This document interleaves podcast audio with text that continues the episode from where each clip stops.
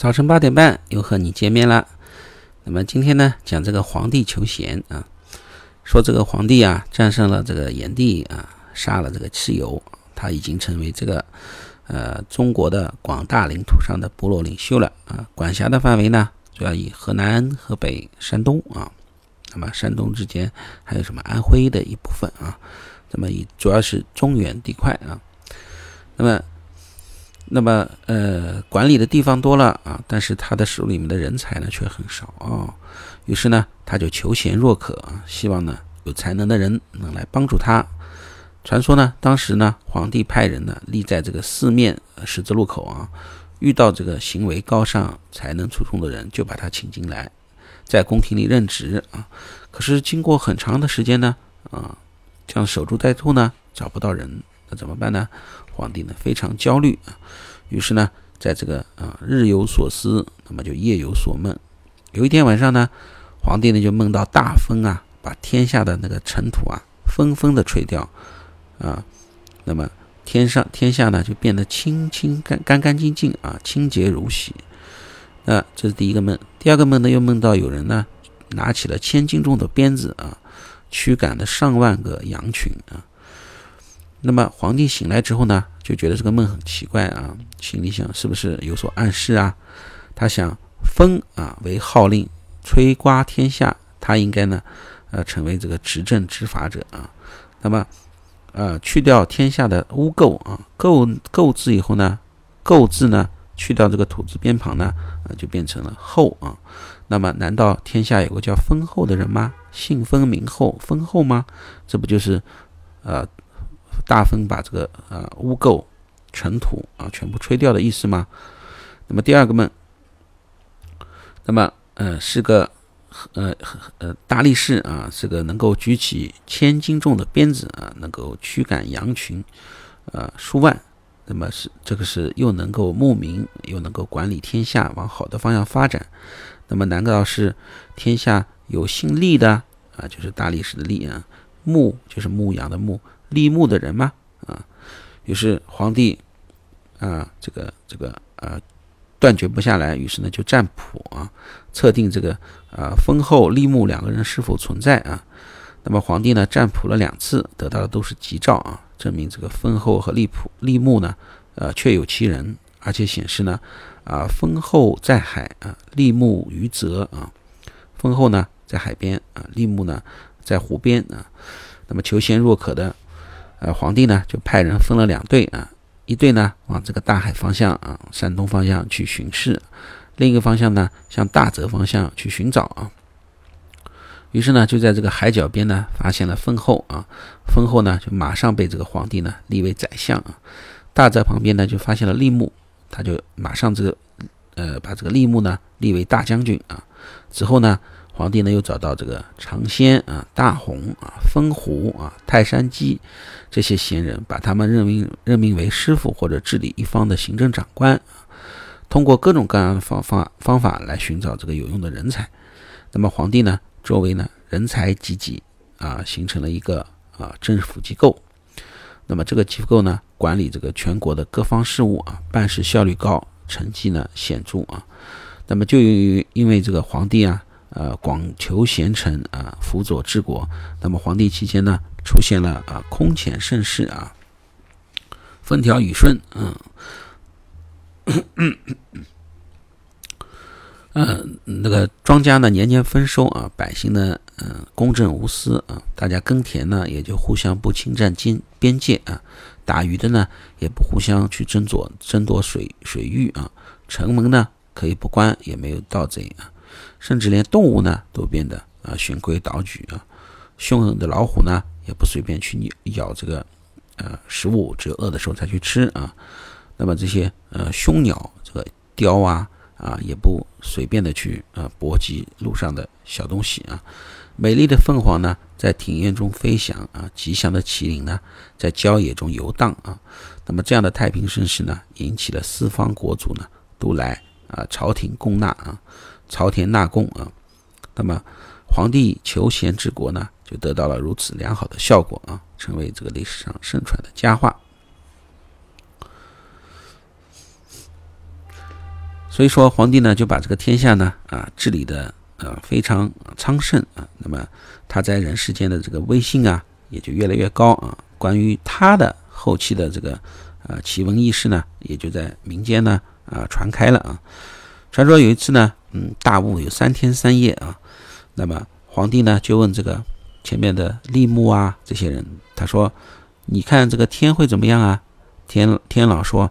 说臣听说啊，国家安定啊，君君主好文，则凤翔凤凰来居啊；国家动乱啊，君主好武，则凤凰离去啊。如今呢，皇帝在东郊飞翔而乐啊。由此观之呢，天啊必有严格的教诲呢啊赐给陛下，叫帝呢不要冒犯。皇帝呢，于是呢就派人去占卜啊，结果一占卜的时候呢，那个乌龟壳呢全部被烧焦了啊。占卜怎么样？就是主要通过乌龟壳啊，它有几个格子，然后啊把它隔一隔啊，怎么样子？这样这样子来占卜。结果这次占卜很奇怪，乌龟壳全部烧焦啊。那么史官说：“臣不能占卜了，请问圣人啊。”他说：“我已经问过圣人了，问过立木啊这些人啊。”那么史官呢就啊再拜啊，他说：“乌龟呢不为圣人之志，所以呢显骄壮啊。”那么这时候呢啊大雾呢消去啊。这个皇帝呢，就到这个洛水旁边巡游，结果看到一个大鱼啊，背背着图书啊，啊，十分惊奇啊，他就命令就是杀牛羊啊、猪犬鸡啊，就是我叫这个五个啊家家养的动物啊，我们叫做五牲啊，进行这个祭拜啊。那么天上呢就下了大雨，连下七天七七夜啊，最后呢。大龟东游入海啊，把这个图书留下了，这就是龙图啊。那么这时候呢，另外一个叫龟书啊，就就就从这个洛水呢浮起了，这就是著名的叫河图洛书啊。河图洛书是历史上很有名的一个事情啊。这个图上呢写着红色的大字啊，叫“天授皇帝与呃天授与呃皇帝轩辕”啊。那么。皇帝呢，就在这个明廷呢啊，接受这个天赐图书的仪式啊，并按照这个图书的教诲呢治理国家啊。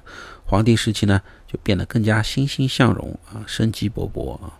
河图洛书啊，是一个叫龙图，一个是叫龟书啊，都从这个呃黄河啊，从洛水啊中浮出来。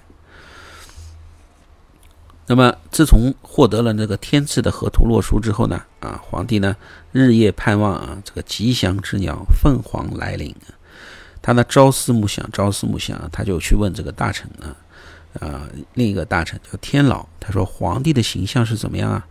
他说皇帝的形象啊是前有红毛，后有鳞啊，前面有羽毛，后面有鱼，有那个鱼鳞啊，蛇的脖子，呃，鸟的尾。蛇蛇的这个脖子，鸟的尾，然后是龙的花纹，龟的身啊，下巴的燕子的下巴啊，鸡的嘴，它呢，呃，这个呃小的鸣叫呢如金声啊，大的鸣叫呢如鼓声啊，呃就是铜啊，这个敲铜的声音啊，铜鼓啊，红的声音，鼓的声音，伸长脖子奋力飞翔呢，它五呃身有五彩啊，它呢。一动呢就生八风啊，吹气呢就变成雨啊。他来的时候呢必有文治啊，来的地方呢即成大功啊。他说凤凰能够啊通天福，应地灵，合五阴养九德啊？天下有道得凤象之一啊。嗯，呃，凤凰飞过啊，那得凤翔之二啊。呃，凤翔凤凰会翱翔，得凤翔之三啊。凤翔来集合，凤翔之四啊。如果凤翔会春天、秋天都下来的话，得凤翔之五啊，则凤翔则一直就会居住在这里。那皇帝听了以后很感叹，他说：“这说的真好啊，我怎敢奢望有这个福分啊？”于是呢，他就穿着黄衣，戴着皇冠啊，在朝廷里呢、官廷里呢，啊，进行斋戒啊。结果在斋戒之后呢，凤凰果然在这个皇帝的啊。院子里落下啊，落在这个梧桐树上，不再离去啊。皇帝呢，用他的优异的成绩和愿望呢，呃，引起了，引到了凤凰的狙击啊。那么，传说凤凰晚年的呃，那皇帝晚年的时候呢，啊，命人在这个啊呃采的那个首山之铜啊，铜铸在这个金山上、金山下啊，用来标志他呃治理天下功业的辉煌啊。等这个鼎铸成呢，啊，天上有龙须啊，龙龙的那个胡须呢，来迎接皇帝啊。皇帝呢就骑在这个龙身上啊。那么群臣和后宫的人呢，就跟着攀附在龙身上的人呢，七十余人啊。龙呢啊冉冉上升，这些小臣呢围在四周啊，没办法接近这个龙体，只能抓龙的胡须啊。那等到龙上天以后，这个胡须呢，龙的须子呢，啊不堪重负就掉落下来啊。同时掉落在地的还有皇帝的弓啊，弓箭的弓。那么老百姓呢就仰望皇帝啊，随龙升天啊，抱着这个弓和龙须呢就在下面呼喊啊。那么皇帝呢啊，从此呢就跟这个龙升天了啊。那么为了纪念这个皇帝升天呢，后世呢就把这个地方称之为鼎湖啊，把皇帝留下来的弓呢称之为乌弓。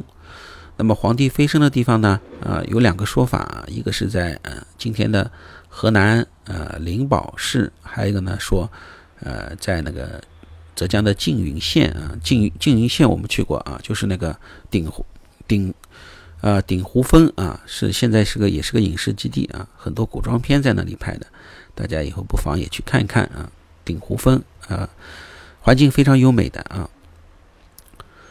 那么，呃，黄帝岭呢，在现在的陕西的啊黄陵县。